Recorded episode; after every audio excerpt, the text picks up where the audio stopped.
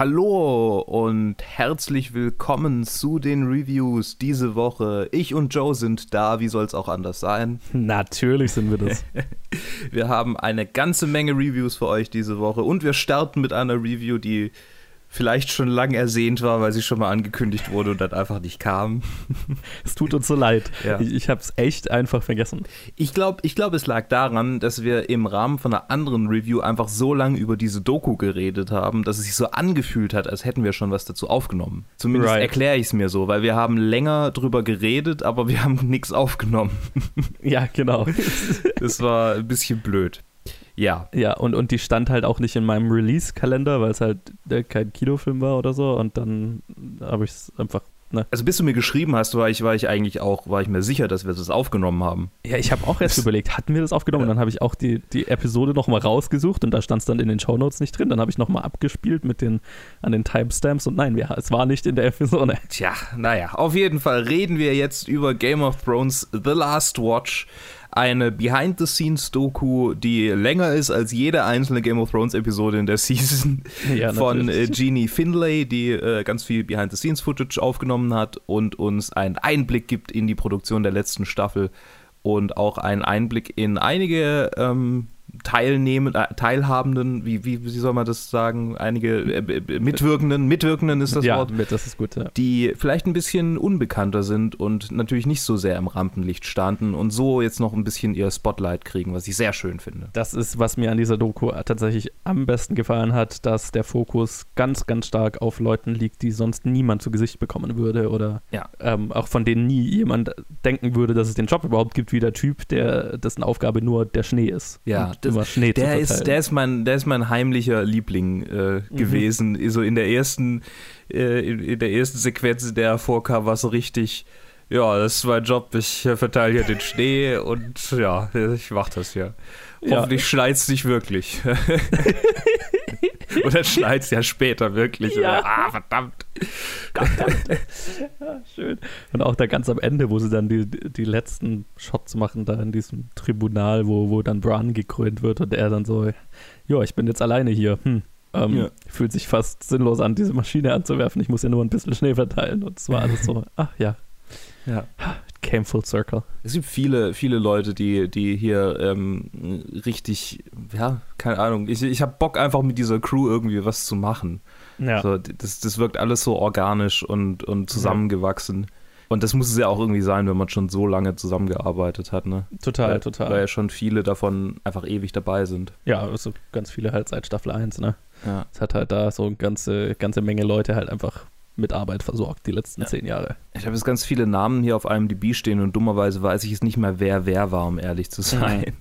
Oh, das den Namen habe ich mir auch nicht gemerkt, nee. Ein bisschen ein Problem. Ich habe mir, hab mir gemerkt, dass. Also, ich habe mir ein bisschen gemerkt, was so die einzelnen äh, Punkte waren oder die einzelnen Leute. Es gab ja die. Mhm. Äh, die äh, Make-up-Frau äh, von Emilia Clark, die ein mhm. bisschen Spotlight gekriegt hat. Es gab die war es eine der, äh, ich glaube, es war eine, eine, Supervisorin oder sowas in der Richtung? Mm, sowas Line-Producer-mäßig oder so. Ja, genau, die im Stress war und geflucht hat die ganze Zeit. Ja.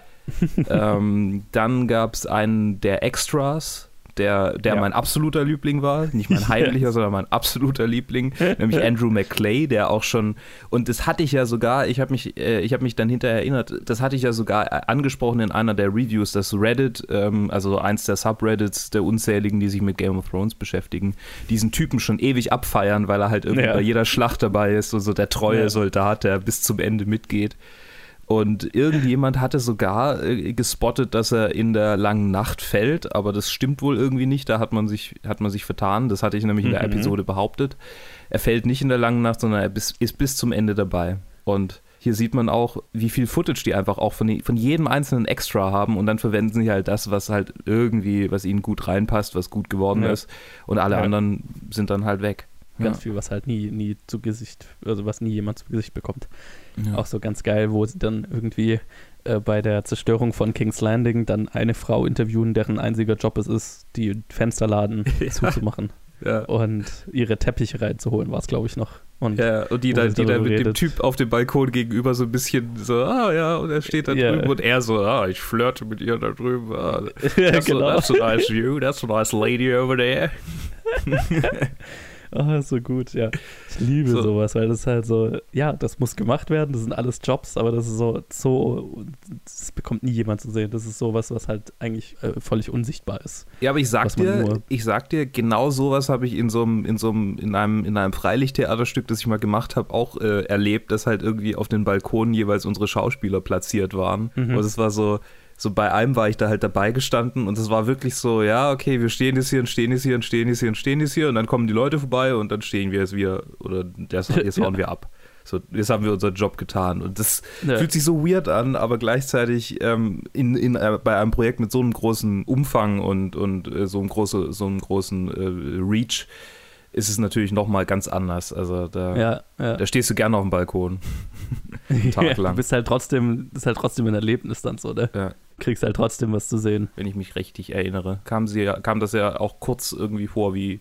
Zumindest kann ich mich daran erinnern, dass Leute Rollläden, äh, Fensterläden zumachen. Ja, genau. Man, man sieht schon ein, zwei Leute, die einen Fensterladen zumachen. Ich weiß jetzt nicht, ob es einer von denen war, die wir in der, in der Doku jetzt gesehen haben, aber es ist es ist da und man würde es, es vermissen, wenn es nicht da wäre, aber man denkt halt nicht drüber nach, während man die Serie schaut, logischerweise. Ja. Was ich auch total geil fand, war so die, diese eine Producerin, die man ganz am Anfang, wo, wo, wo so ein Spotlight auf der war, die, und auch dieser eine Typ, der so die ganzen Drehpläne und so weiter mhm. organisiert und wo man einfach mal so ein kleines Gefühl für diesen Aufwand bekommen ja. hat, der jetzt für diese Season betrieben wurde und wo die ja auch so gesagt hat, äh, es sind zwar weniger Episoden, aber der Aufwand ist trotzdem höher als jede andere, als jede andere Staffel. Mhm. Diesen, diesen ganzen Organisationswust mal mitzukriegen, das fand ich auch gut. Ja. Das hat mir auch nochmal so eine ganz andere Appreciation gegeben für alle, die mhm. daran mitgearbeitet haben. Ganz krass auch die, ich weiß es gar nicht mehr, war das eine Make-up-Frau, die ihre wo der Mann auch an der Serie arbeitet und die dann ihre Tochter lang nicht sehen konnte und so? Ich glaube, das war, war sie, ja. War das die Make-up-Frau, oder? Ich bin mir nicht mehr ganz sicher. Ich glaube, glaub, sie war schon. das, ja. Ja, ja, ja. Und das, das fand ich auch. Das war natürlich so der, das, emotionale, der emotionale Kern. Ja. Es gab viele, viele emotionale Momente, vor allem gegen Ende hin, wo man dann merkt, alle sind total gestresst, äh, alle sind irgendwie froh, dass es vorbei ist, aber gleichzeitig ja. ist es richtig blöd, dass es vorbei ist. Genau. Und ja. viele Tränen. Ja. Männer, die weinen. Bärtige Männer, die weinen. Das, das kriegt mich immer. äh, schön, ja. ja.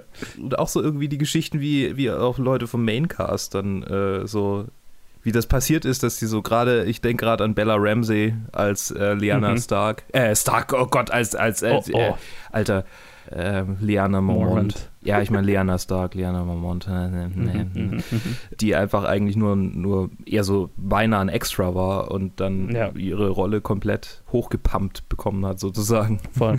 Oh, oh, oh, ein, auch ein, emotional, ein total emotionaler Teil für mich war tatsächlich David Nutter, mhm, der ja. ja. auch irgendwie, der, der, der auch viel begleitet wurde jetzt von Michael Sapochnik, der die anderen zwei Episoden gemacht hat, hat man nicht so viel mitgekriegt.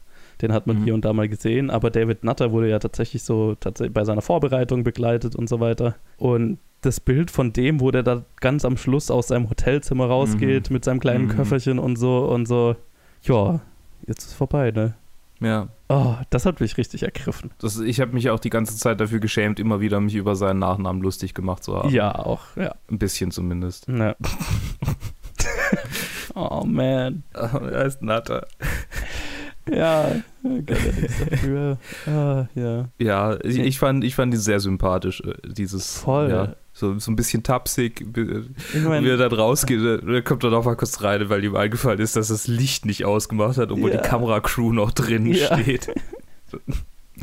oh, Mann. Oh.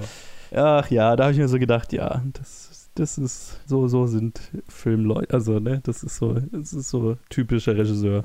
Ja. Auf eine gewisse Art und Weise. Ja, und auch, äh, ich meine, das bisschen, was man von so dem, dem Main-Cast und so weiter mitbekommen hat, von den größeren Namen dahinter, das fand ich auch sehr schön. Also man hat jetzt, war ja nicht so viel, aber halt zum Beispiel wo es diesen Flashback gab zum ersten Table Read von der ersten Staffel. Mhm. Das fand ich cool. Und dann so parallel montiert mit dem Table Read der letzten Staffel, ja. wo man so ein bisschen die ersten Reaktionen von dem, vom Cast zu den, ja. ja. zum Ende und so weiter bekommen hat. Das fand ich auch geil. Vor allem muss man sagen, vor allem Kit Harrington. Der, ja. der die ganze Zeit über, ich, ich habe das Gefühl, der lässt sich viel zu sehr drauf ein der ist so sehr damit verwachsen. Ich weiß gar nicht, was das jetzt gerade für sein für, für seine mentale Gesundheit äh, bedeutet. Ja, ja. Also, wie sehr ja, er ich meine, da. halt äh, zehn Jahre, zehn Jahre sind lang, ne? Ja, klar. Und ich meine, davor war er halt irgendwie, was hat er davor gemacht? Nichts. Der hat nicht wirklich was davor gemacht. Ja. Der war in Silent Hill 2. Und das war nach der ersten Staffel Game of Thrones. Ja, Also er hat davor nichts gemacht. nee, ist halt so. Und er macht gefühlt auch danach ist nicht mehr so wahnsinnig viel gerade. Also, Ach, ich meine, du, der ist ja ein Gespräch für viel Zeug und so. Also, der, Okay. glaub, der, okay. wenn der schlau seine Karriere angeht, dann wird dem an nichts mangeln, sage ich mal. Aber Ja. ich find, fand so richtig, du hast halt gemerkt, wie krass verwachsen das inzwischen äh, die alles sind und ja, was für eine Familie das ist und was für ein Aufwand und was für ein riesiges Unterfangen und das ist halt so, so hat mir so eine ganz nochmal eine Appreciation gegeben dafür, was für ein einmaliges Ding diese ganze Serie war. Mhm. Und ich konnte es dann auch total verstehen. Also du hast ja am Ende dann die ganze Crew, die dann gesagt hat, äh, ja, irgendwie bin ich froh, dass es vorbei ist. Ja. Und vor allem nach, eben nach dieser Staffel, wo es halt, die halt so krass aufwendig war und, und anstrengend, also gerade die 55, 55 Nachtshoots, also jedes Mal, wenn ich drüber nachdenke, diese für The Long Night, das Ja. ist halt, das ist halt unmenschlich. Es war wortwörtlich, wortwörtlich eine Long Night. Ja, ja, ist halt so. Und das, also ja, da, hab ich, da konnte ich dann so voll, also ich meine, ich, ich kenne dieses Gefühl halt, aber halt auf einem ganz, ganz anderen, kleineren, viel kleineren Level. Und das, da habe ich schon oft das Gefühl, wenn so eine Produktion vorbei ist, so, äh, Gott sei Dank. Mhm. Also ich bin jetzt gerade in so einem Projekt drin, wo ich mir denke, oh, ich bin froh, wenn es durch ist. Ja. Aber das ist halt nicht im Ansatz vergleichbar mit dem, was die durchgemacht haben. ja, das ist schon heftig, wie viel, äh, wie viel Aufwand irgendwie in so, in so einem riesigen Projekt drin steckt. Ich kann es mir, ich kann's mir gar nicht vorstellen, ehrlich gesagt, wie, wie, wie man sich, vielleicht im Ansatz auch, ja. Ich bin, ich bin immer noch froh, wenn, wenn bei uns ein, eine Theaterproduktion dann vorbei ist. Also froh Ja, ja. einerseits und andererseits hat man so ein bisschen diese, ich sag, äh, postnatale Theaterdepression. Oh, weil 100%, es ist jetzt, ja. es ist, das habe ich wahrscheinlich schon zehnmal gesagt hier. Äh, es, ist, es, ist, es ist raus, es ist fertig und jetzt, jetzt ist man leer. Ja, genau. Und- man ist froh, dass es fertig ist, man ist froh, dass es Leute sehen können und gekonnt haben und äh, ne, das Ah, ja, dieses Gefühl wird auch richtig gut transportiert. Das Genau. Ist echt gut transportiert. man ist stolz auf das, was man geleistet hat, aber mein Gott, ist man froh, wenn man einfach mal einen Tag Ruhe hat. Ja, ja. Ja, und das Gefühl ist total gut rübergekommen. Deswegen, also die Doku, ich kann die also uneingeschränkt empfehlen. Also jeder, der Game of Thrones Game guckt of halt, Thrones, Game of Thrones guckt und da ja, gesehen hat. einen Ansatz, einen Ansatz von Appreciation für Game of Thrones hat. Glaubst du, dass, dass Leute, dass Leute, die jetzt so mega gehatet haben und ihr irgendwie auf einer äh, Petition unterschrieben haben, dass die jetzt die Doku anschauen und äh, vielleicht ein bisschen redeemed werden, aber nur ein bisschen? Ich, ich, ich würde es mir wünschen. Ich bin mir Mhm. nicht sicher, ob ich dran glaube. Weil das ist halt so das, was ich auch in, in unseren Reviews immer angesprochen habe. Man kann ja die Staffel mögen oder nicht mögen, aber so ein bisschen Wertschätzung für das, was diese Leute da geleistet haben, das wäre ganz nett. Ja. Ähm, ja, weil ich habe dann mir immer so gedacht hinterher, ich will gar nicht wissen, was, ob, ob die das mitkriegen, wie sehr die, wie, wie die Staffel ankam und was das mit denen macht dann. Ne? Wenn Ja. du irgendwie weißt, du hast da so Monate deines Lebens Blut, Schweiß und Tränen da reingesteckt Ja. und dann Also ich muss Ja. die ganze Zeit an, an Sophie Turner denken, weil Mhm. die ja sowieso psychisch äh, angeschlagen ist. Also die ist ja irgendwie, war sie depressiv? Irgend sowas die in der hatte, Richtung. ich weiß ja Hatte genau, die hatte extreme Probleme damit. Ja. Ja. Und jetzt ist nicht nur Game of Thrones so sehr irgendwie in vielen, bei vielen Leuten gehasst und umstritten, sondern auch noch ein anderer Film, über den wir später reden werden. Mhm. Ähm, zwar nicht so krass, nicht, nicht Nee. an, annähernd in dem Ausmaß, aber es sind auch viele Leute enttäuscht und ich glaube, sie hatte auch, auch Bock drauf.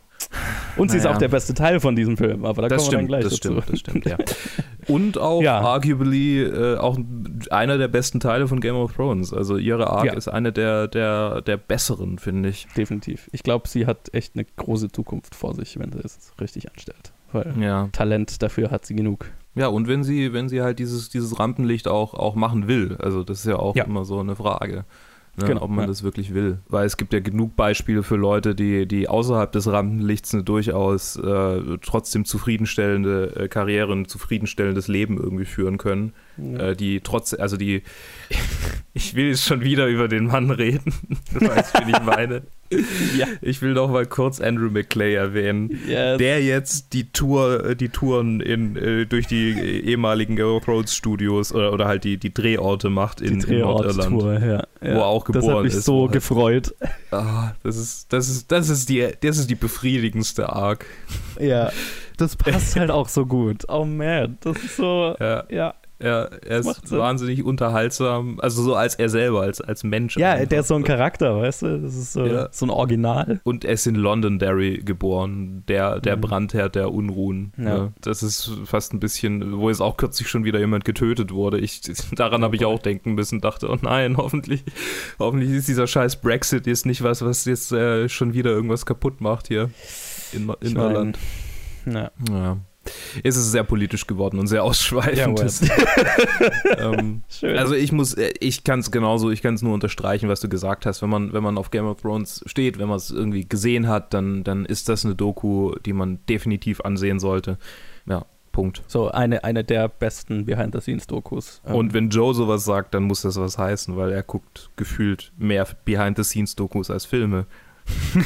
das würde ich jetzt so nicht behaupten, aber, nee, aber, es, aber es jedes interessiert Mal, wenn mich wir auf über jeden Fall irgendwas immer, reden, ja. ist so, ja, aber im Behind-the-Scenes und Ja, ich, ich liebe es natürlich, klar. eben, ich, genau, du guckst ja auf jeden Fall weitaus mehr als ich, weitaus Ja, mehr als ich. das, ja, das, das stimmt wahrscheinlich. Gut, Okay, dann machen wir doch weiter mit äh, Black Mirror, oder? machen wir Black Mirror. Okay.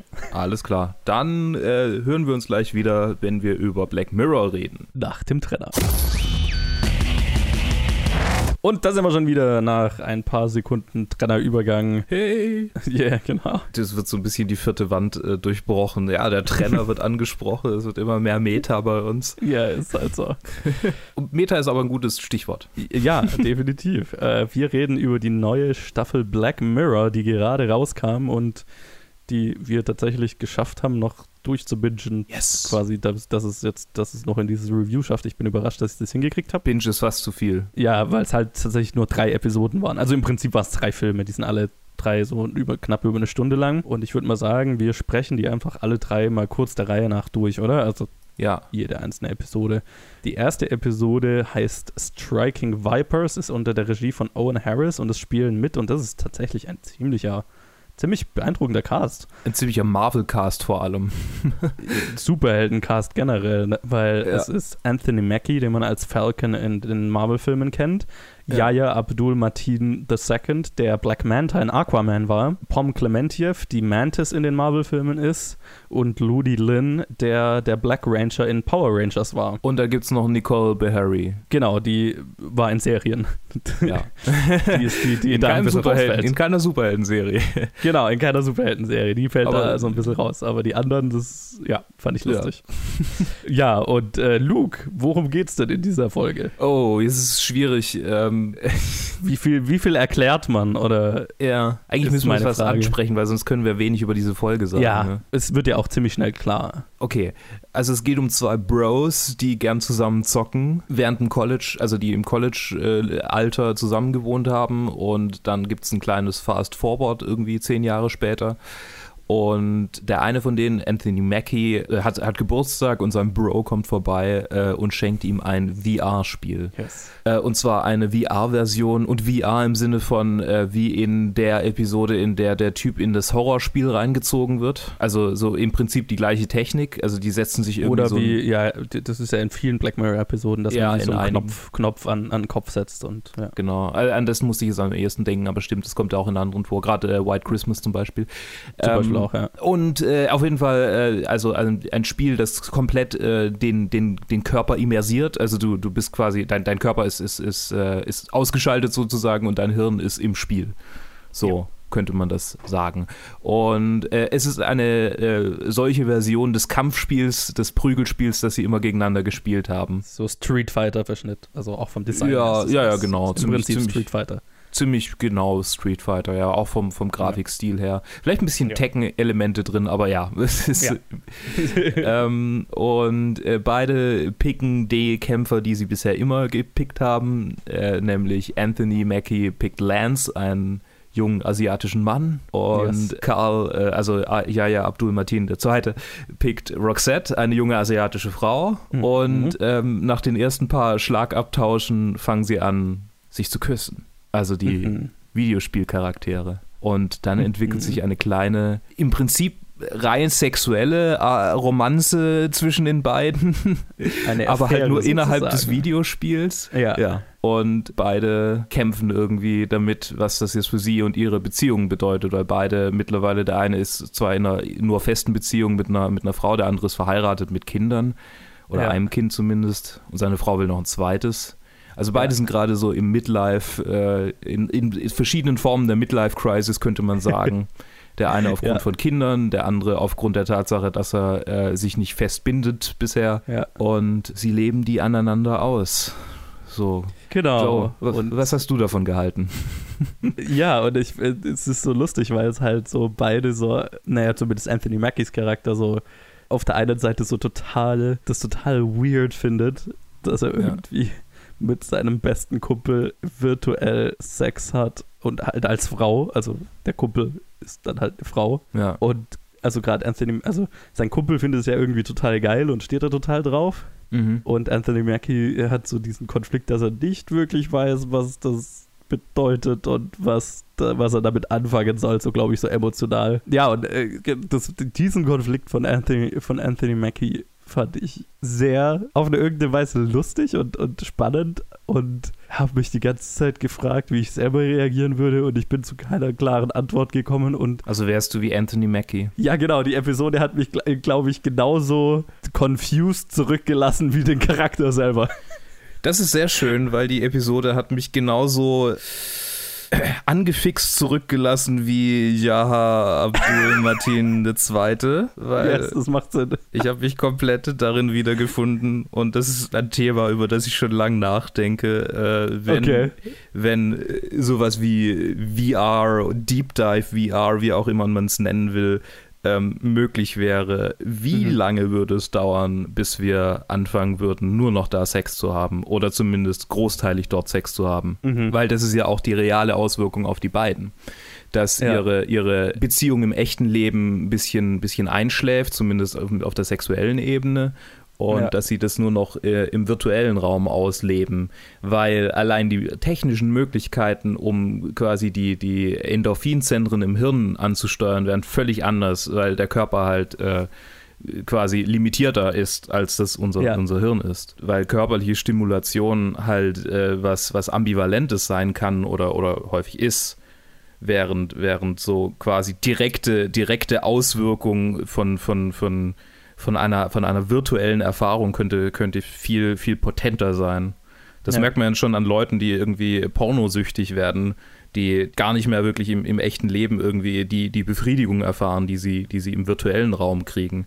Und ja. das sind halt Entwicklungen, die ich schon lange beobachte. Ist nicht unbedingt an mir. Bei mir ist es, glaube ich, noch einigermaßen, einigermaßen normal.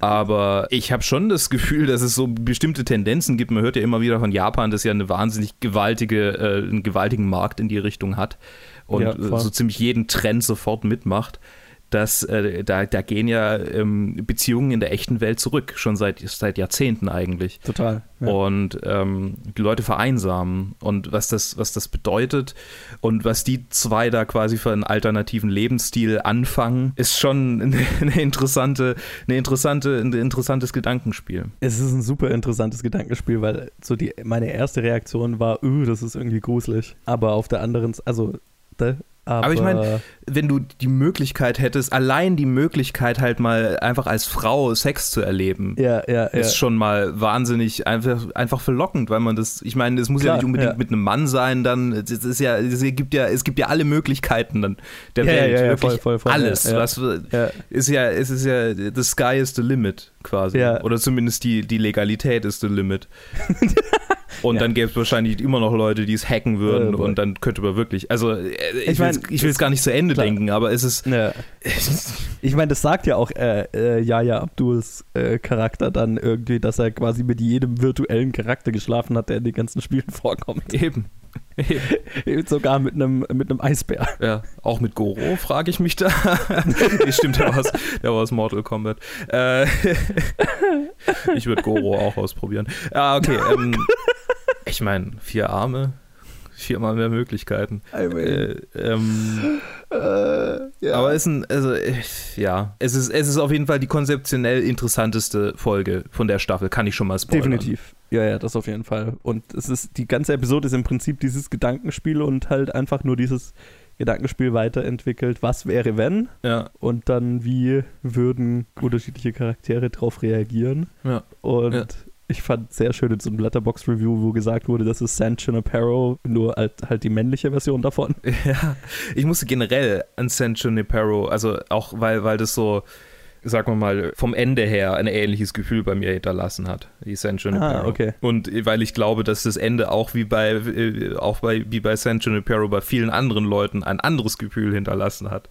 Weil, Ja. äh, ne? Ich fand es sehr schön, Ja. dass halt so dieses äh, Männer, die nicht über ihre Gefühle reden oder sich halt Mhm. nicht, nicht austauschen können darüber. Das Mhm. äh, gerade, also wo, die beiden dann sich äh, quasi im Regen irgendwo auf einer Gasse treffen, um drüber zu quatschen und halt so ja, halt keinen Weg finden, darüber zu reden. ja, ja. Äh, Das ist so awkward und so.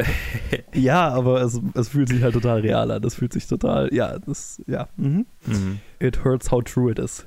Und deswegen, also die Episode hat mir deswegen ziemlich gut gefallen. Also, und ich meine jetzt, wenn ich sage, die hat mich sehr verwirrt hin, hin, zurückgelassen, dann meine ich das nicht negativ, sondern eben, ja. es, es hat mein, es hat Du hast mein, auch überlegt, würde ich? Oder Ja, ja, genau. Also ich, es war so, äh, was würde ich tun und, und was. Mhm. Und das wäre, das ist ein sehr interessantes Gedankenspiel, was man damit machen kann und halt äh, extrem gut gespielt Ja. von dem Cast hier. Also ich möchte auch noch gerade mal hier, ähm, wie heißt sie, äh, Nicole B. Ja. Bahari oder wie auch immer man sie ausspricht, Ja, ja. äh, lobend erwähnen, weil über die haben wir jetzt noch nicht wirklich geredet, aber die äh, ist auch ein großer Teil der Episode und ist auch super. Mhm, richtig. Also die An- Anthony Mackies Frau spielt, ne, die halt glaubt, er hat eine Affäre, so wie er sich verhält und so weiter, was er ja prinzipiell Hat er ja, ja er genau. hat eine Affäre.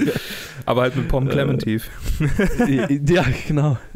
Und die beiden sind auch übrigens auch total gut. Ja, Äh, Ludi Lin und Pom Clementiev. Das muss eine fucking weirde Rolle gewesen sein für die zwei. ja. Vor allem Weil für sie, weil sie halt immer so, Bro. Ja, genau. Also, Sie, sie spielt ja, sie wird halt, also sie spielt halt den Mann, der ihren Charakter spielt. Und Ja. gleichzeitig müssen die beiden halt auch noch so auf die, diese Videospielcharaktere irgendwie verkörpern und so. Also äh, interessant, faszinierend. Ich kann verstehen, warum man als Schauspieler sagt, das ist spannend. Ja. Da kann ich, da will ich mit rumspielen, da will ich mit, da kann ich was mitspielen. So, ne? Das, das ist Ja. ein interessantes Spiel. Ja. Ja, also jetzt haben wir eben echt mega lang über diese Folge geredet. ähm, ja, ich möchte nur abschließend noch sagen, dass ich schön fand, dass es, dass es mal wieder, es gibt in jeder Folge in dieser Staffel so einen kleinen, äh, eine Anspielung auf so das größere Black Mirror-Universum. Dieses Mal ist es unter anderem in einem Bild, das auf IMDb ist, äh, auch abgebildet, was es Aha. mir wieder ins Gedächtnis gerufen hat, sonst hätte ich es vergessen, aber ich habe es in der Episode auch gemerkt.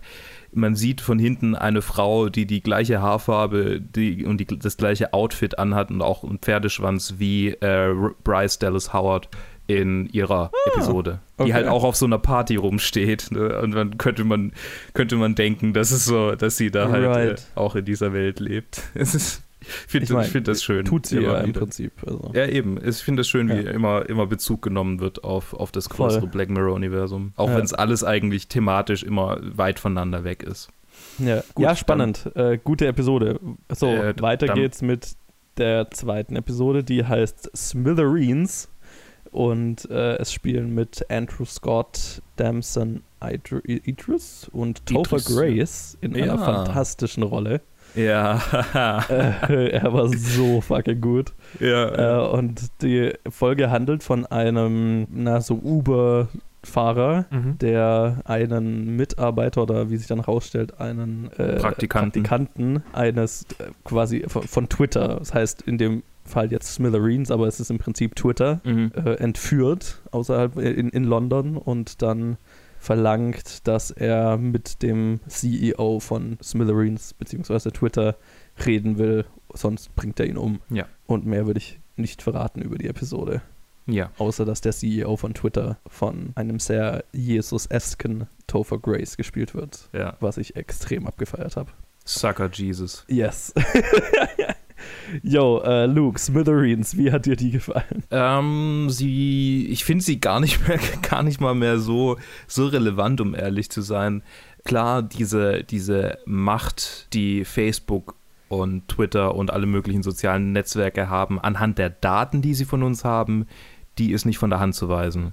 Mhm. Aber diese, diese, sagen wir mal, diese sozialen Zwänge, die es ausübt, ich glaube, das ist nicht mehr, also ich habe nicht mehr das Gefühl, ich habe nicht das Gefühl, dass gerade das ausgerechnet Facebook, ausgerechnet Twitter noch so ähm, von allen Leuten gehypt werden und so, so der Craze so krass ist, dass sowas passiert, wie, also wie dann angesprochen wird im, im, in der Folge. also es wird, sicher, es wird ja, es wird ja quasi dargestellt, es wird ja dargestellt, dass quasi alle Leute ihr ganzes Leben dort verbringen.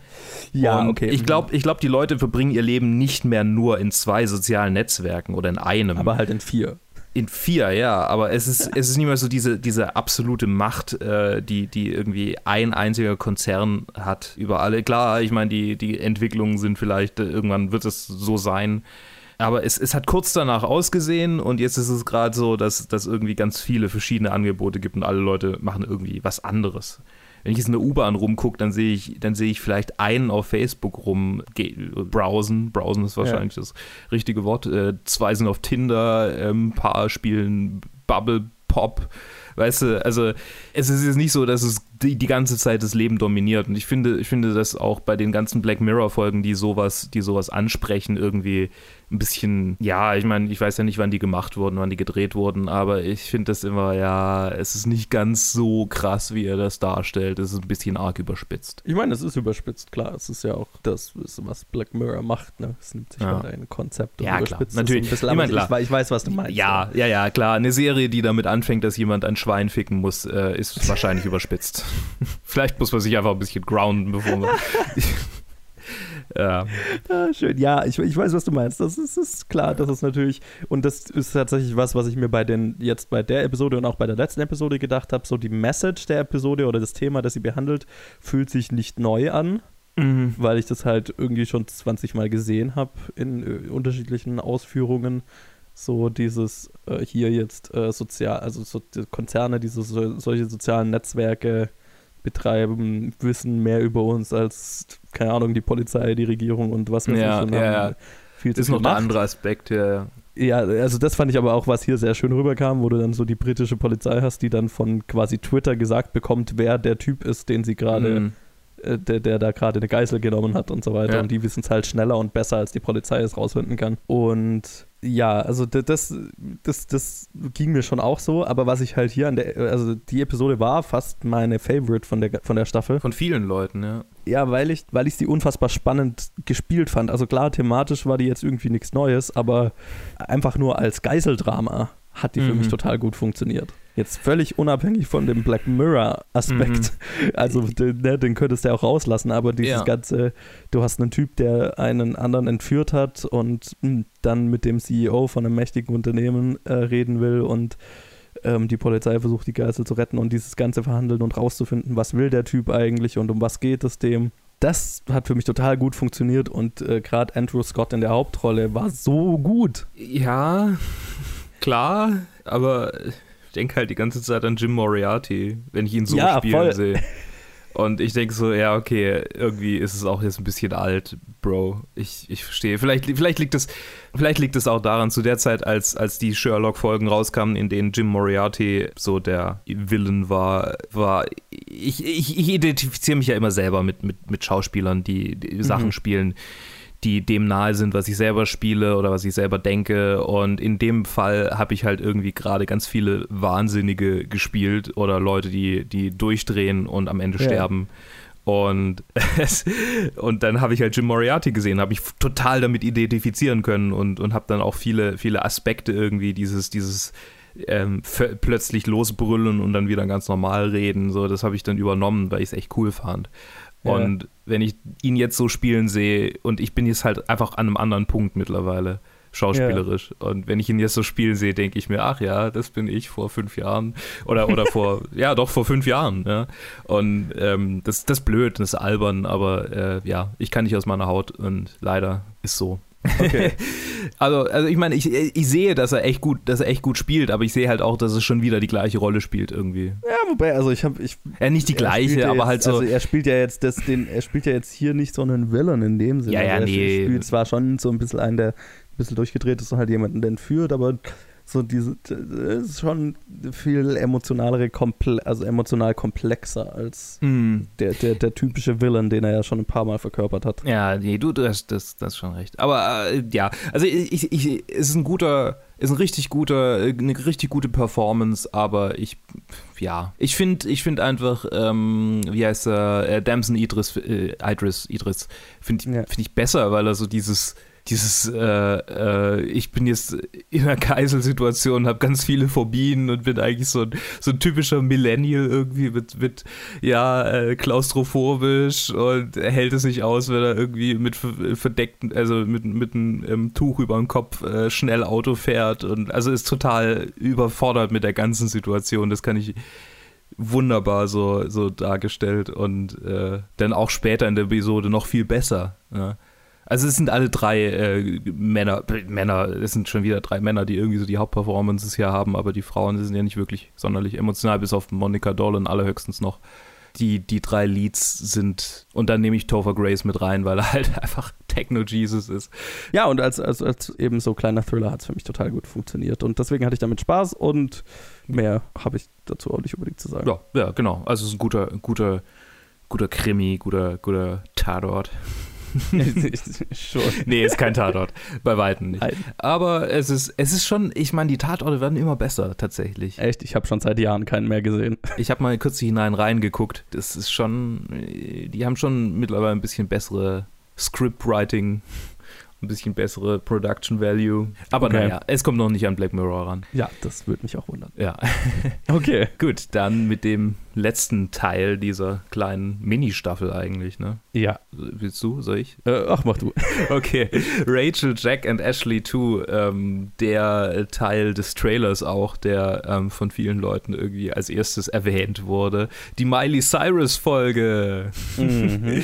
mit Miley Cyrus, äh, Angery Rice und Madison Davenport. Der, der Name kommt mir bekannt vor und die Schauspielerin kam mir auch bekannt vor, aber ich weiß nicht mehr woher. The Nice Guys. The Nice Guys, genau. Das Joe. ist die Tochter aus The Nice Guys. ja, natürlich, natürlich. Ah. Ich habe mich so gefreut, als ich sie gesehen habe. Die, die macht auch echt viel, sehe ich gerade auf IMDb. Ja. Die ist schon mega lang aktiv und die ist ja sogar in unserem Alter. Die wirkt so mega jung, aber eigentlich ist sie ja, Mhm. die ist 23, holy shit. Und die wirkt halt wie Ja. 16 in der Folge. Voll. Also auf jeden Fall so jung wie die andere, die wahrscheinlich ja, ist auch, jetzt gucke ich mal rauf und wahrscheinlich ist sie auch 23. äh, nee, die ist tatsächlich 18. Die kannte ich auch aus, ja genau, Spider-Man. Und auch aus Nice Guys. ach, da war sie auch drin. Ach, du meinst, wir haben von, den, von, von zwei verschiedenen geredet. Ach so, okay, witzig. Madison Davenport war in Possession, sehe Okay, ich gerade. Du meintest natürlich, Alter, ich habe Nice Guys schon lange nicht mehr gesehen und du weißt ja, wie ich drauf war, als ich. Und in Shameless kommt sie auch vor und ja, genau, sie war die. Ja, okay, okay, okay, okay. Ich weiß, ich weiß, woher ich sie kenne. Okay. Äh, ich, wir haben gerade die zwei Mädels verwechselt. Ja. Okay. Äh, auf jeden Fall geht es um einen, einen in, in der Black Mirror-Episode geht es um einen Popstar, gespielt von Miley Cyrus natürlich, wie soll es anders sein, äh, die, sagen wir mal, nach außen hin eine andere Persona vorgibt, als sie wirklich ist, wie das wahrscheinlich bei jedem Popstar irgendwie ist, und die aber sehr darunter leidet. Und äh, gleichzeitig erleben wir die Geschichte von Rachel und Jack, die bei ihrem Vater äh, Todd äh, aufwachsen äh, und deren Mutter gestorben ist. Und die eine steht total, also ähm, äh, Gott, Rachel steht total auf den Popstar Ashley O. Und Yes. Jack äh, grenzt sich mehr ab, versucht so ein bisschen die Musik ihrer Mutter, die mehr so auf Rock stand, auf Punk, in sich weiterleben zu lassen. Also lebt sehr in der Mutter, während sich die andere sehr abgrenzt. Also typisches, typisches Verhalten beim, beim Tod eines Elternteils, vor allem wenn es früh war für das eine und dann für, für das andere Kind nicht ganz so früh. Ja.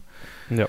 Und äh, das Ganze geht los äh, damit, dass die Tochter, die total auf äh, Ashley O steht, eine neue Figur kriegt, ein, ein Furby im Prinzip, aber ein Furby mit VR, äh, nicht VR, Gott, mit, mit einer künstlichen Intelligenz, mit AI. Es sind so viele, es sind so viele äh, Termini so langsam.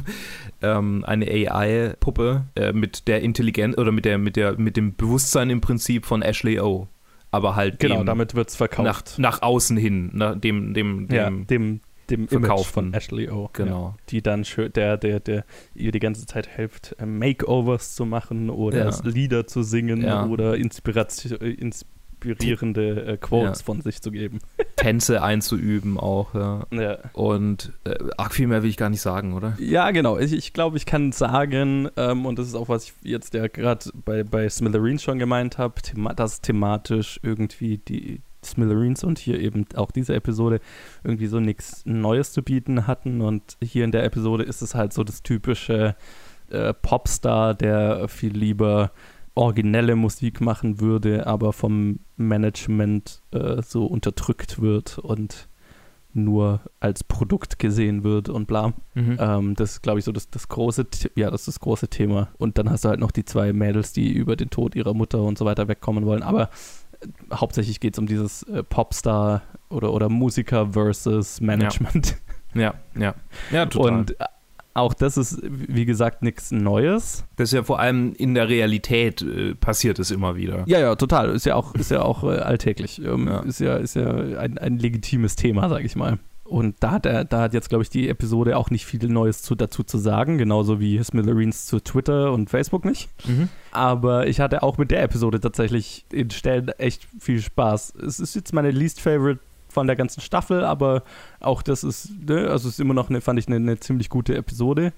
Ich weiß gar nicht, ich hatte die ganze Zeit, habe ich mich gefragt, ob ich, ob, ob mein Miley Cyrus Bias jetzt dazu geführt hat, dass ich die ganze Zeit ihre Performance strenger angeschaut habe und dafür mir, mir, mir manchmal gedacht habe, ist, ist sie eine gute Schauspielerin oder ist sie keine gute Schauspielerin oder ob, ob das ein objektiver Gedanke war, was es wahrscheinlich nicht war. Also sobald ich ihre Stimme höre, wenn sie redet, kann ich nicht darüber hinwegsehen, dass es Miley Cyrus ist und denke, mein Gott, Mädel, was musst du gemacht haben, dass du so klingst wie Steve-O mit 28. ja, das stimmt schon. Aber ich fand, also gerade gegen Ende wird, ist, spielt sie halt auch total gut. Deswegen, keine Ahnung, vielleicht habe ich mir das eingebildet und habe mir gedacht, oh, Miley Cyrus ist bestimmt keine gute Schauspielerin. Dann habe ich mehr das ja. gesehen, was ich wollte. Aber I don't know. Also die Performance von dem, von dem, von ihrem Roboter-Ich äh, ist vor allem gegen Ende hin weitaus besser. Ja. Obwohl es ja ich ihre Stimme ist. Ich liebe ihre Roboter-Version. Ja. Ich liebe, also äh, es ist ja ihre Stimme, aber quasi nicht in ihrem Körper und vielleicht, ja. vielleicht macht es das besser. Vielleicht also Voice-Over-Acting kann sie auf jeden Fall. Ja, vielleicht verliert man ein bisschen auch den Bias. Kann ja sein. Ja, das kann sein. Das, ja, ich weiß nicht. Das ist ja auch nicht fair, aber keine Ahnung. Überhaupt nicht. Aber ich meine, wenn sie ja. einmal lächelt, dann sehe ich halt Hannah Montana. Weißt ja. du? Die strahlend blitzenden Zähne sehe, denke ich an Hannah Montana. Das, da kann ich nicht ja. drüber weg. Da, da, konnte ich auch nicht drüber weg, beziehungsweise ich habe mir dann halt, also was, ich fand die ganze Episode anzuschauen, war so ein Meta-Erlebnis auch irgendwo, weil es halt natürlich auch man den Gedanken überhaupt nicht abschütteln konnte, also ich zumindest, dass ich mir die ganze Zeit gedacht habe, das ist die Miley Cyrus Story. Ja. So ein Disney Channel Star, der von einem Management so völlig ausgenutzt wurde und jetzt äh, zeigen will, dass sie auch was anderes kann und so weiter. Ja. Ja, ähm, und dann eine Episode darüber macht, was sie sozusagen erlebt hat, nur in überspitzter Form. Also, das ist ja kein Zufall. Mhm. Und deswegen, das konnte ich auch nicht abschütteln. Und deswegen, also keine Ahnung, das hat mich dann auch immer, ja, nicht unbedingt rausgerissen, aber das war natürlich mehr eine Ablenkung dann auch. Mhm. Was es jetzt aber nicht unbedingt schlechter gemacht hat. Es ist nur, es ist nur ein, ich fand es ein weirdes Erlebnis, die Episode anzuschauen in Stellen. Einfach weil es so ein Meta, Meta-Erlebnis ist. Aber ich fand die Episode gut. Also das gerade gegen Ende fand ich sie richtig gut. Es gibt einen Turn, wenn irgendwas mit, wenn eine bestimmte Sache mit diesem Roboter passiert. Und mhm. ab da hatte ich extrem viel Spaß mit der Episode. Ja, ja, es dauert ja, ein bisschen arg lang, bis wir da hinkommen. Und bis wir da hinkommen, fühlt sich dieses ist die Episode thematisch, fühlt sich sehr anders an. Ja. Und auch gerade diese Teenager-Storyline, so gut die beiden auch sind und so gut diese Familie funktioniert, fühlt sich dann so ein bisschen langgezogen an, finde ich, im Vergleich zu dem, dass es thematisch dann am Ende überhaupt nicht mehr um die geht. Oder halt also schwerpunktmäßig mhm. um ihre Geschichte. Aber mhm. äh, deswegen fühlt sich, finde ich, die Episode so ein bisschen uneben an. Aber ja. Spaß hatte ich mit ihr auf jeden Fall. Ja, ja. Ich habe die ja in zwei Teilen angeguckt, weil ich, ich habe gestern die ersten beiden Episoden äh, hintereinander angeschaut und dann habe ich zehn Minuten von der angeguckt und dann dachte ich mir schon, oh, das ist mir jetzt zu viel Drama. Äh, tatsächlich wäre es gar nicht so schlimm gewesen, weil das Drama dann ein bisschen in den Hintergrund rückt im Verlauf der Episode. Ja.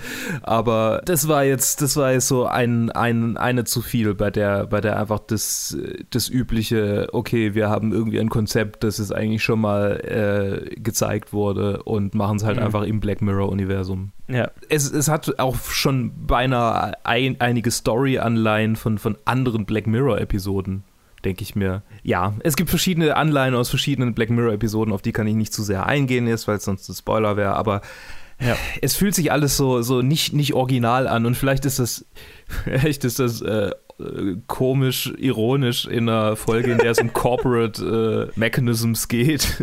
ja. Ja, ja es schön. ist. Äh, ja, ja, ich weiß, was du meinst. Das ging mir bei der Episode und bei Smithereens so, dass halt vom Konzept her, weil Black Mirror ja dann doch irgendwie immer äh, so eine, keine Ahnung, eine, Revol eine revolutionären neuen Blick auf bestimmte Dinge geliefert hat, das hatten halt diese zwei Episoden jetzt definitiv nicht mehr. Ja. Oder, oder nicht, was heißt nicht mehr? Nicht. Heißt ja nicht, dass es das Black Mirror das nicht mehr hat. Ja, das macht sie, finde ich, jetzt ein bisschen weniger gut als vielleicht viele andere Black Mirror-Episoden. Ich würde sie so beide, wahrscheinlich die ganze Staffel, eher so im Durchschnitt was Black Mirror angeht, äh, äh, ansiedeln. Da war jetzt keine Episode dabei, wo ich mir gedacht habe, boah, das ist jetzt ein, ein neuer Klassiker. Mm. Aber auch keine dabei, wo ich mir gesagt habe, äh, die war jetzt schlecht oder hätte ich jetzt nicht gebraucht. Waren drei nette Geschichten mit unterschiedlichen Graden an, an wie, wie spannend ich sie fand, aber ich fand die alle gut. Ja. Ähm, und bin, bin froh, dass ich sie gesehen habe. Mindblowing waren sie jetzt alle nicht. Ja, ja genau. Nachdem ich gerade durch alle Seasons durchgeblättert habe, muss ich sagen, ist es tatsächlich die schlechteste. Die anderen waren halt länger auch. Ja. Außer der ersten. Und die erste ist halt. Es war die erste Black Mirror Season, die ich gesehen habe und deshalb hat sie einen völlig anderen Stellenwert für mich. Äh, sonst, sonst könnte man sagen, okay, die erste Season ist vielleicht, aber selbst, weißt du, in der ersten Season werden äh, halt völlig neue Sachen irgendwie gezeigt und das, ja. ich, deshalb ist die definitiv besser. Und zweite Season hat äh, drei großartige Folgen. Eine davon ist White Christmas, wahrscheinlich ja. die beste die Black Mirror Folge. Ja die nächste Season hat die, die großartige, großartige äh, Folge mit Bryce Dallas Howard, äh, ja. die Shut Up and Dance Folge, die San Junipero, also die würde ich auch ja. niemals irgendwie, äh, die ist wahrscheinlich sogar die, die beste Season. Mhm. Und dann äh, kam die letzte, in der auch mehrere Folgen drin waren, die ich einfach großartig fand. Naja, die Star Trek-Episode war super. Die Star Trek-Episode, die äh, die, die ähm, Episode mit dem, mit dem Tinder äh, da. Ja. Ach, und die, die letzte Episode Black Museum. Ja. Das waren so die, die Standouts. Klar, da gibt's auch, auch Schwächere, da gibt es auch irgendwie Metalhead, das mit diesen Hunden da, diese postapokalyptische, ja, die so, so ja. völlig out of place wirkt aber sie hat halt den Puffer von den anderen, die es noch am Leben halten. Mhm. Und hier ist es halt drei eher schwächere Episoden. So, also verglichen mit anderen Black Mirror-Episoden. Für sich, für sich genommen, wenn das jetzt abseits von Black Mirror wäre, dann wären das, dann wären das drei ähm, kurze Filme im Prinzip oder Halbfilme ja. oder weiß nicht. Drei interessante Geschichten einfach. Drei interessante drei Geschichten. Gut, genau. erzählte, gut, gut erzählte, interessante Geschichten. Geschichten. Aber so im ganzen Black Mirror-Vergleich ja. ist es schon die schlechteste Season leider. Ja, wahrscheinlich. Ja, das ist halt auch auf hohem Niveau gemeckert, weil halt Black Mirror natürlich größtenteils halt einfach sehr großartig ist. Das ist halt einfach eine eher durchschnittliche Season im Vergleich zu den anderen. Deswegen. Aber ich finde es auch interessant, ne? Drei Episoden. Ich habe mir so gedacht, hm, vielleicht kommt da dann noch ein zweiter Teil oder so. Aber naja, schauen wir mal. Ja, vielleicht, vielleicht kommt. Angekündigt ist ja nichts. Ja. Oder vielleicht war Bandersnatch der, der erste Teil. Keine Ahnung. Ja, das kann ich. Bandersnatch ist halt, den kannst du überhaupt nicht mit allem, all dem vergleichen. Ja, weil halt Banders, ich habe mir auch so gedacht, naja gut, Bandersnatch wird halt wahrscheinlich so viel gekostet haben.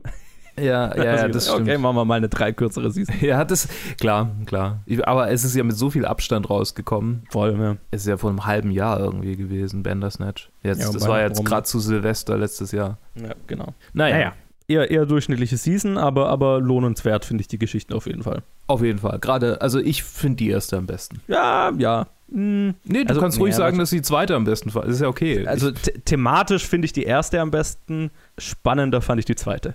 Okay, fair enough. Gut. Okay, dann so viel zu unserem Black Mirror Review. Und ich würde mal sagen, wir spielen wieder einen kurzen Trenner. Dann mhm. mache ich mein Review zu Always Be My Maybe. Und dann wir, hören wir uns ganz am Ende nochmal mit X-Men Dark Phoenix. So, und jetzt melde ich mich nochmal kurz mit einem Einzelreview zum neuen Netflix-Film Always Be My Maybe. Der ist unter der Regie von Nanchaka, was? Nanachka Khan. Die hat so Sachen gemacht wie die Serie Fresh Off the Boat oder Don't Trust the Bitch in Apartment 23. Ah ja, auch eine Serie. Also das ist auf jeden Fall ihr, ihr Spielfilm-Regiedebüt, wenn ich das richtig sehen kann, definitiv, ja.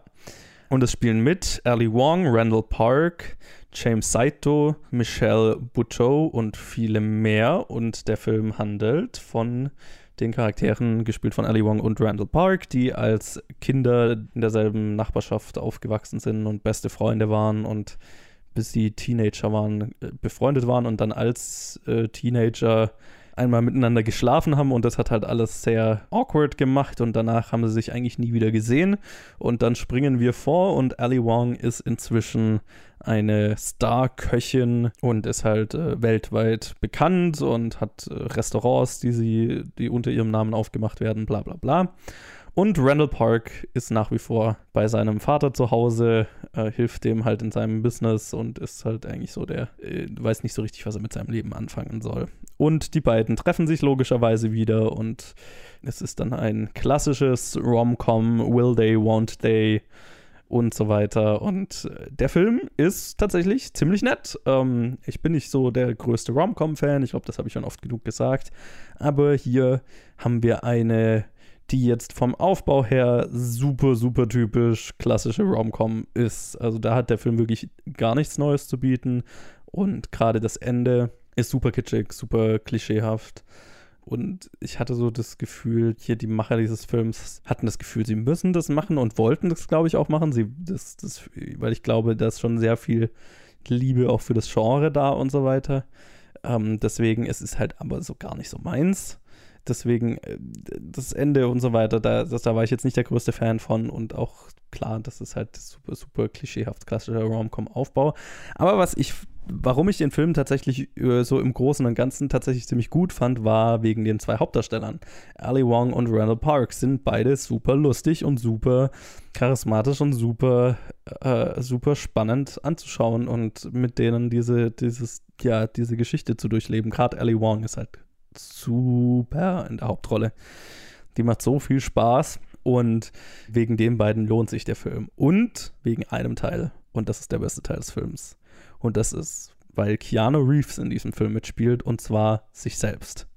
Weil Ali Wong irgendwann mal zwischendrin anfängt, äh, wie es zuerst heißt, halt eine, einen Celebrity, eine berühmte Persönlichkeit zu daten. Und dann stellt sich raus, als sie in einem teuren Restaurant sind, dass es Keanu Reeves ist, der sich selber spielt, aber halt so die abgehobene Arschloch-Version von sich selbst. Und es ist halt, es ist so gut. Und da gibt es halt diese Szene in diesem Restaurant, das halt so ein sauteures Restaurant ist und der fragt so den Kellner, ja, ob er denn irgendein, irgendein Gericht hat auf der Karte, das mit dem Konzept von Zeit spielt. Und der, äh, der Kellner sagt zu ihm, ja, wir haben ein Steak, das liefern wir mit Kopfhörern, wo man dann die Geräusche des Tieres hören kann, das man gerade verspeist, um darüber nachzudenken, über Zeit und so weiter. Und dann ist halt die nächste Szene, wie Keanu Reeves da sitzt und dieses Steak isst und heult, weil er die Geräusche von dem Rind hört, das er da gerade isst. Und dann hört er irgendwann auf und schreit halt einfach nur so, I'm sorry. Und alles, was mit Keanu Reeves in diesem Film zu tun hat, ist großartig. Aber es ist halt ein Teil des Films, deswegen auch der Rest vom Film ist super süß und super witzig. Ähm, wegen den zwei Hauptdarstellern. Und arg viel mehr habe ich zu dem Film auch nicht zu sagen, weil es ist halt, der Film ist jetzt nichts groß Besonderes. Der erfindet nicht das Rad neu, hat auch jetzt keinen großartigen Twist auf, auf das Rom-Com-Genre. Es ist aber, wenn man auf Rom-Coms steht, definitiv eine, die ich empfehlen kann, weil sie ist super süß, sie ist super endearing und, äh, und vor allem halt auch witzig wegen den zwei Hauptdarstellern und Keanu Reeves ganz besonders. Und deswegen lohnt die sich auf jeden Fall. Gerade auf Netflix, ne, wenn man mal äh, vielleicht mit einem Partner einen romantischen Abend machen will und einen romantischen Film anschauen will, der ist halt, äh, mit dem kann man echt nichts falsch machen. Und auch sonst, also für kurze, gemütliche anderthalb Stunden am Wochenende lohnt sich der Film definitiv. Aber ne, es, ist, es ist eine klassische Rom-Com. Mehr darf man natürlich auch nicht erwarten. So viel würde ich mal sagen, kurz und bündig zu meinem Review zu Always Be My Maybe auf Netflix. Und ich würde mal sagen, dann machen wir weiter mit wieder mit Luke und mir und unserem Review zu X-Men Dark Phoenix. Bis gleich.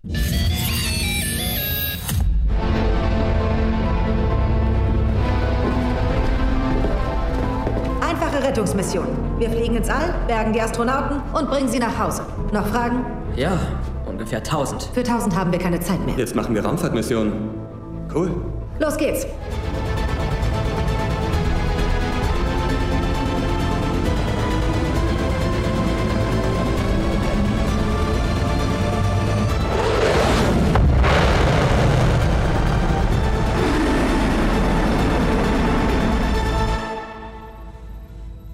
Das ist eine Sonneneruption? Nein, so etwas habe ich noch nie gesehen. Und willkommen zurück nach diesem kurzen Ausflug in die romantische Komödie ähm, zu einem Superheldenfilm. Yay! Von Simon Kinberg äh, geschrieben. Das ist ein Regiedebüt. Und, äh, als Regie, Regiedebüt, genau, wollte ich gerade drauf eingehen. Der davor schon ganz viele recht gute ähm, und auch recht schlechte Filme produziert hat, einige geschrieben hat aber halt, ja, der ist sein Regiedebüt hingelegt hat mit einem Film mit, äh, wie viel Millionen Budget hat er? 200 Millionen Dollar Budget. Also, mhm. ja, ich musste irgendwie auch so ein bisschen an die Story denken, die du mir bei uns, nach unserer Aufnahme oder während der Aufnahme gestern erzählt hast die Kevin Smith-Geschichte da mit Superman. Ja. Da musste ich so intuitiv dran denken, aber das ist natürlich was anderes. Nee, aber halt so, so ein Typ, der, der ein bisschen, bisschen eher so unerfahrener ist, der neu im Business ist, aber so neu im Business ist er eigentlich auch nicht. Nee, nee, Simon Kimberg ist eigentlich schon ewig dabei, aber ja. ja. Okay. Es ist X-Men Dark Phoenix mit, ähm, ich wollte gerade sagen, Sansa Stark. mit James McAvoy als Professor Charles Xavier, Michael Fassbender, Jennifer Lawrence, Nicholas Holt, also der bekannte Cast. Hier ist Sophie Turner, ja. ähm, äh, die hat ja schon in vorherigen Filmen äh, Raven äh, ähm, Jean. Phoenix gespielt. Jean Grey heißt sie. Jean Grey, Raven war ja Mystique. Gott, äh, ich ja. bin bei den X-Men nicht so wirklich. ähm, Ty Sheridan, Sheridan, Sheridan. Äh, wen haben wir noch? Alexandra Shipp, Evan Peters und Cody Smith McPhee. Yes. Sind so. Und Jessica Chastain, darf man nicht vergessen oh, ja. in dem Film. Die ist auch noch dabei. Könnte man fast vergessen, aber. Hm. Ja, genau. Das, das, will man fast vergessen, möchte ich vielleicht sagen. Und es geht um Phoenix, äh, genauer gesagt Jean Grey, die, äh, der, der mächtigste X-Man, die, die mächtigste Ex-Woman weiß nicht, mhm. die in X-Men The Last Resistance schon mal Stand. The Last Stand, der letzte Widerstand auf Deutsch, Last Stand auf Englisch, natürlich, vielen Dank für die Verbesserung, ähm, schon mal in ihrer Dark Phoenix Arc sozusagen angeteasert wurde, auch wenn es nicht so wirklich das war. Ähm, und jetzt bekommt die wahrscheinlich unter den Comic-Fans, zu denen ich nicht zähle, aber ich weiß es, dass es die, die, die ähm, am meisten gefeierte Comic-Adaption der X-Men überhaupt ist. Der Comic-Arc, der Favorite Comic-Arc von vielen, ja. Ja, und es ist wohl in weiten Teilen, ich habe mir zumindest mal die Wikipedia-Zusammenfassung durchgelesen, weil ich bin echt nicht so der Comic-Fan. Äh, leider, ich komme einfach nicht dazu. Und wenn ich dann mal ja. anfange, dann da kann man so viel Geld ausgeben. Egal. Auf jeden Fall habe ich die Comics jetzt nicht gelesen, ich habe mir die Wikipedia-Zusammenfassung durchgelesen und nach der kann man schon sagen, dass es nach Eckpunkten her im Prinzip die Dark Phoenix Arc ist, aber vieles ausgelassen ja. wurde, was auch für einen äh, PG-13-Film äh, nicht, nicht angemessen wäre. also so irgendwie ein Genozid von Milliarden äh, wäre ja. vielleicht nicht unbedingt.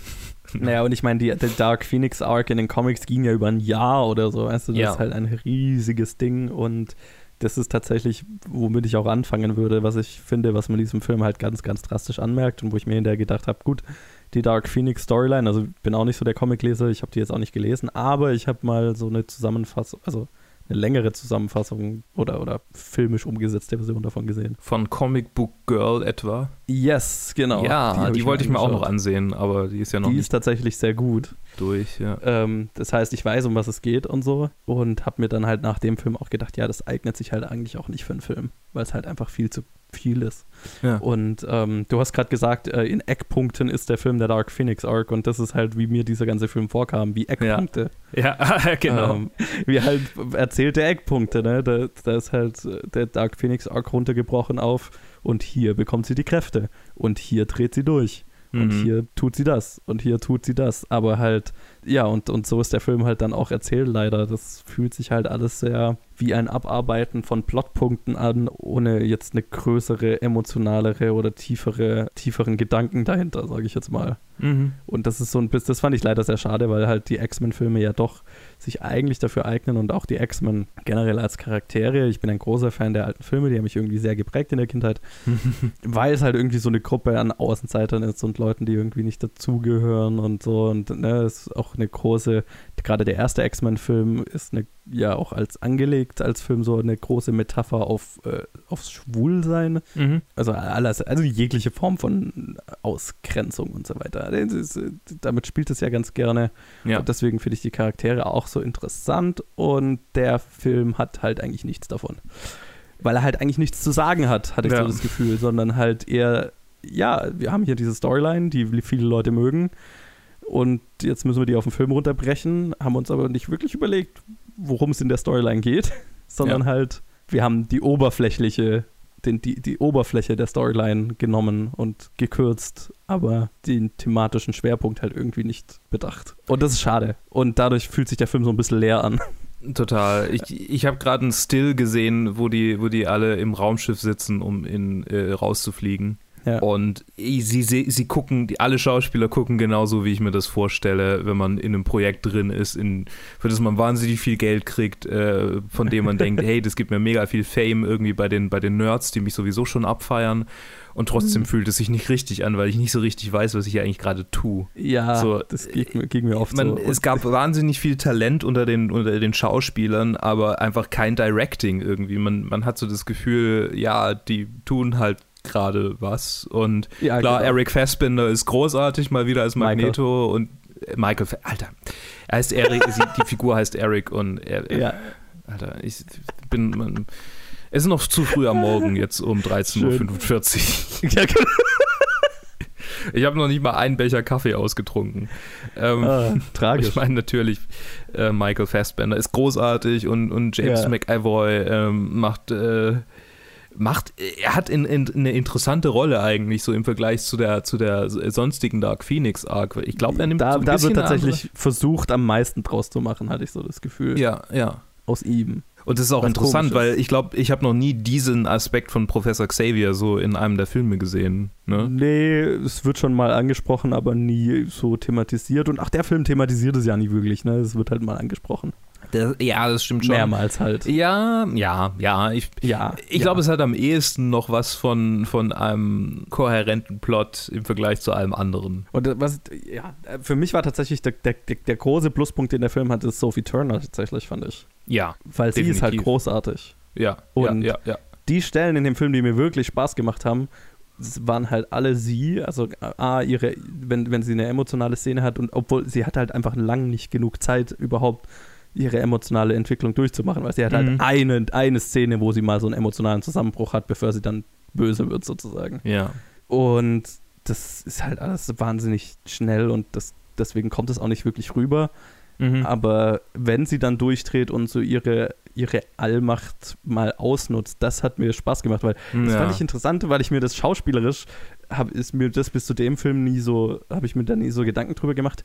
Aber es ist gar nicht, wahrscheinlich gar nicht so leicht, irgendwie so ein übermächtiges Wesen, was diese Macht auch ausnutzt, aber emotional ausnutzt, also gezielt ausnutzt. Mhm. Jetzt nicht irgendwie so Dr. Manhattan, der so emotional tot ist, sondern ja. sie hat ja Spaß daran oder, oder äh, eine emotionale Reaktion und das hat mir tatsächlich Spaß gemacht, ihr dabei zuzuschauen, weil das, Mhm. Ist, da war total viel, ne, da war schauspielerisch total viel dahinter, hatte ich das Ja. Gefühl bei ihr. das stimmt, ja, auch, ja, ja, ja, ja, doch. Die, ähm, die ganzen Actionsequenzen fand ich schon gut. Also Ja. teilweise, teilweise hat es CG ein bisschen arg geschwächelt, bis hin zu der Szene, in der man am Ende über die, die, ähm, die Schule drüber, drüber äh, äh, fliegt im, im, im Drohnenflug und es aussieht wie diese Architekturmodelle, wenn die animiert sind. Eins zu eins, wenn du das nochmal anguckst, vor allem auf dem, auf dem Big Screen sieht man es so richtig. Ich kann mir vorstellen, Ja. dass man es auf dem PC oder auf, auf dem Fernseher nicht mehr so arg sieht. Aber ich Ja. dachte mir, oh Gott, das sieht aus wie Stuttgart 21, äh, die Stuttgart 21 Ausstellung, furchtbar. Äh, Aber die, die Action äh, so choreografiert, ähm, so die Kräfte von denen äh, dann, dann äh, ja, das ist halt gewohnt gut. So, Ja, es ist nicht genau. absolut. Äh, wenn Phoenix ihre Kräfte einsetzt, ist es richtig cool. Aber alle anderen genau, sind so, das ist ja. richtig cool. Alle Alle, anderen anderen, kriegen halt ihren kleinen Moment, weil sie ihren Moment Ja. haben müssen, aber der Film weiß nicht so wirklich, was er mit allen anderen Charakteren machen soll. Weil sie ihren Die Moment sind halt da. äh, weil sie ihren Moment haben müssen, gutes Stichwort. Äh, warum zur Hölle holt Magneto eine U-Bahn aus dem Boden, um dann nur damit die Tür einzuschlagen und sonst nichts zu machen. Vor allem, wenn lauter Autos rumstehen. Ja, ja. Und es sind auch. Leute drin. Ich verstehe das nicht. Warum? Warum? Er ist doch nicht mehr halt böse. Es, Ja, ist- es gibt so viele What the fuck Momente, wo man einfach merkt, okay, wir hatten das Budget, das zu machen, deshalb machen wir das. Ja, es fühlt sich halt total so, so total das so an. Also, A, die Story ist- sind halt die Eckpunkte einer Geschichte, die, von der das Studio glaubt, dass die Fans sie lieben und deswegen müssen sie sie machen. Ja. Und dann, was dazu gedichtet ist, sind dann so Eckpunkte von den Char- Charakteren, von der das Studio, von denen das Studio glaubt, dass die Fans sie lieben und deswegen müssen sie das machen, wie das am Magneto irgendwas magnetisch total Geiles macht. Mhm. Wie eine U-Bahn aus der Straße zu holen. das muss Ja. er halt machen, weil Magneto, muss Magneto. einen coolen Magneto-Moment haben. Ja, genau. Er braucht einen, ich heb das Schiff jetzt über die Guantanamo Bay. Oder nee, es war die Brücke sogar, glaube ich. Das war die Golden Gate Bridge. Die aber, Golden ja. Gate Bridge. Ja, ja, irgendwann Und hat er auch auch nicht mal was Guantanamo. Alcatraz, aber ja. Äh, Die zwei Knäste da halt. äh, Ja, natürlich. Guantanamo ist in der Nähe von Kuba. Ich verstehe viel von, von, äh, von äh, Geografie, wie man sieht. ja. Da ist noch kein Kaffee, ist alles gut. Einen großen Punkt finde ich auch, äh, ich habe den Trailer, die Trailer gesehen und war mega gehypt. Und weil ich, weil ich tatsächlich die, die, die Hoffnung hatte, weil Days of Future Past war ja echt gut. Und auch First Class war gut.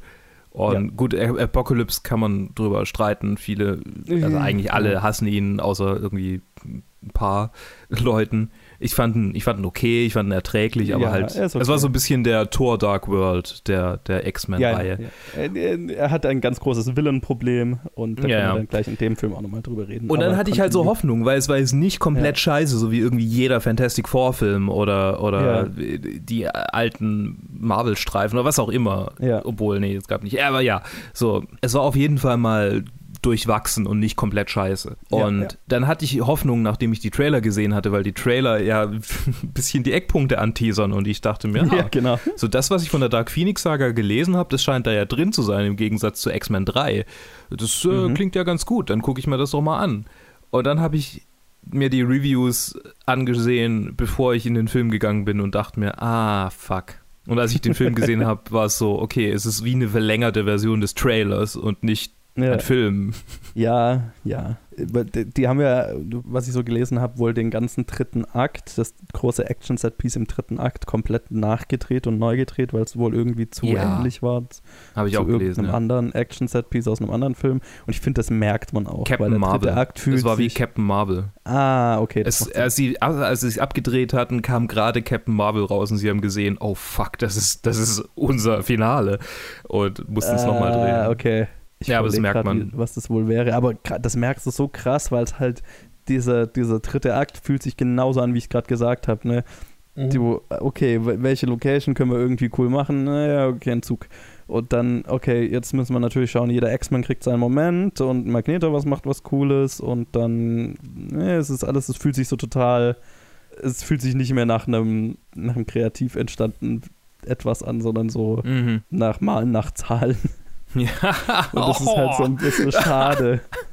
Also das ist jetzt sehr böse ausgedrückt, aber Nee, du weißt, was ich meine. ich, So, verstehe, ne? Das ist ich so, verstehe, was du meinst. Es ist sehr witzig. so, wie funktioniert ein dritter Akt? Okay, äh, äh, wir brauchen erst ein paar, äh, äh, ein paar Minion-Antagonisten, wo alle X-Men ihre coolen Kräfte zeigen können und damit, äh, damit ein Kampf entsteht. Und dann kommt irgendwann ein Main-Antagonist dazu und der, der, der macht alle fertig. Und Mhm. äh, dann, ne, ich möchte jetzt nicht den Film spoilern, ihr könnt euch denken, was passiert. Ja. Es ist also, ja, Ja, jetzt halt so ein bisschen leer. so ist es. Ja. Leer, leer ist, ist So, eine Sache will ich noch ansprechen. Es ist nämlich das ganz, ganz, ganz, ganz, ganz, ganz gigantisch, gigantisch böse Villain-Problem, was dieser Film hat. Mhm. Weil Stimmt, stimmt, dass stimmt, wir ja. bisher noch überhaupt nicht über die Antagonisten in dem Film geredet haben, sagt eigentlich schon alles über Braucht die, es halt überhaupt eine? Einfach, nein, weil das überhaupt nicht notwendig ist, die da zu haben. Die sind halt einfach, die sind halt einfach nutzlos. Ich meine, Comic Art gibt es, glaube ich, Master, was Mastermind. Ich meine, Eine- Jessica Chastains Charakter gibt's schon irgendwie, das, da gibt's schon diese Königin von dieser Alien-Zivilisation, bla. Ja. aber die haben halt viel mehr zu tun. Also hier ist es halt so, Villain XY der, der dritte. Also Ja. das ist so völlig, Ja. Ja. völlig nutzlos. Ich, ich glaube sogar die schlechteste Performance von Jessica Chastain, die ich je gesehen habe, weil sie halt einfach auch nicht weiß, was sie tun soll. Ja, und sie hat ja auch nichts zu tun. Also sie kann ja nur typische Villain-Lines runterlesen. Ja. Mehr hat sie ja echt nicht zu tun. Und vor allem halt ganz, ganz, was ich ganz, also ab da, wo, wo es gibt dann etwas, was Dark Phoenix, was, was sie mit Dark Phoenix macht oder umgekehrt, wo es Mhm. dann Richtung dritter Akt geht, da war ich dann völlig raus. Ja, Weil das hat literally alles, was im Film davor passiert, ist halt nutzlos gemacht und unwichtig. absolut. So, das Ende ist auch einfach so unnötig, wo ich mir dachte, du, Ja. äh, ja, äh, ja, whatever, whatever. Ja, okay, ja, ist einfach. Ja, ich fand es halt so schade, weil das halt der, letzte Film dieses X-Men-Franchises sein wird und das ist Ja. schade, dass das, dass das das Ende ist. Ja, das ist, ein, das ist schade, dass es ein, so ein Send-off ist. Und umso, umso mehr Hoffnung stecke ich darin, dass das MCU das endlich mal gescheit rebootet. Wieder, mal wieder. Vielleicht ist es ein, vielleicht ist es ein Reboot zu viel. Vielleicht ist es eins zu viel, wer weiß. Ich habe es ja schon mal gesagt, mich nervt es, dass dann halt die X-Men genau denselben Ton wie die ganzen Marvel-Filme und dann sind halt irgendwann das, dann sind die ganzen Superheldenfilme sind halt dann halt irgendwann alle das, diese, derselbe Film. Und klar, die X-Men-Filme sind 50-50, von welche gut sind und welche schlecht sind. Aber da sind wenigstens originelle Ideen drin, teilweise. Und die fühlen sich einfach oft auch anders an als das typische. Naja, aber ich meine, es ist ja jetzt nicht so, dass die Marvel-Filme alle komplett irgendwie gleich sind. Es gibt ja schon Ausbrecher und Ausnahmen, je nachdem. Ja, Vielleicht gibt es ja, vielleicht gibt's ja einen James Gunn-Moment. ja, man kann hoffen. Weil die liefen ja auch gut. Ich stecke ja schon Hoffnung da rein, dass die Leute merken, was das auch was gut läuft, was vielleicht mal ein bisschen ein Gamble war oder was halt mal Ja. ein bisschen, bisschen anders ist als die übliche Formel. Naja, Marvel nicht wirklich. Die sind jetzt nicht dafür bekannt, dass die nicht nach vor. Die haben halt ihre Formel und danach arbeiten ja, ja, klar. Na, natürlich, natürlich, natürlich. Ich will es jetzt nicht zu sehr, zu sehr Ja. glorifizieren, aber Ich meine, die sagen das ja auch offen, dass sie eine Formel haben, nach der sie arbeiten. Also das ist ja kein ja, Geheimnis. ich meine, aber ich meine, die X-Men-Filme sind ja auch eigentlich, hätten auch eine Formel oder haben auch eine Formel. Die haben irgendwann eine entwickelt, ja. Deswegen sind halt die ersten paar so, also die ersten zwei zumindest so gut. Ja, aber das war halt aus einer Zeit von Superheldenfilmen, als die sowieso einfach anders liefen. Ja, ja, voll. Ich glaube, das ist einfach, das liegt nicht an Marvel oder DC oder an irgendjemandem das, oder, oder Fox. Das liegt einfach an, an, den, an der Zeit so und, Ja. und wie Superheldenfilme es laufen. Wenn die, wenn die nicht so kommerziell erfolgreich wären, dann könnten die vielleicht sogar besser werden. Ziemlich sicher sogar. Ja. Naja, naja, schade. So ist es sehr schade, aber. Das ist, ähm, mein, das ist mein Fazit zu diesem Film. Schade. Ja, ja, so, so würde ich, das würde ich unterschreiben. Dann würde ich mal sagen, das war's für die Reviews diese Woche. Ja. Schade, was ein Downer.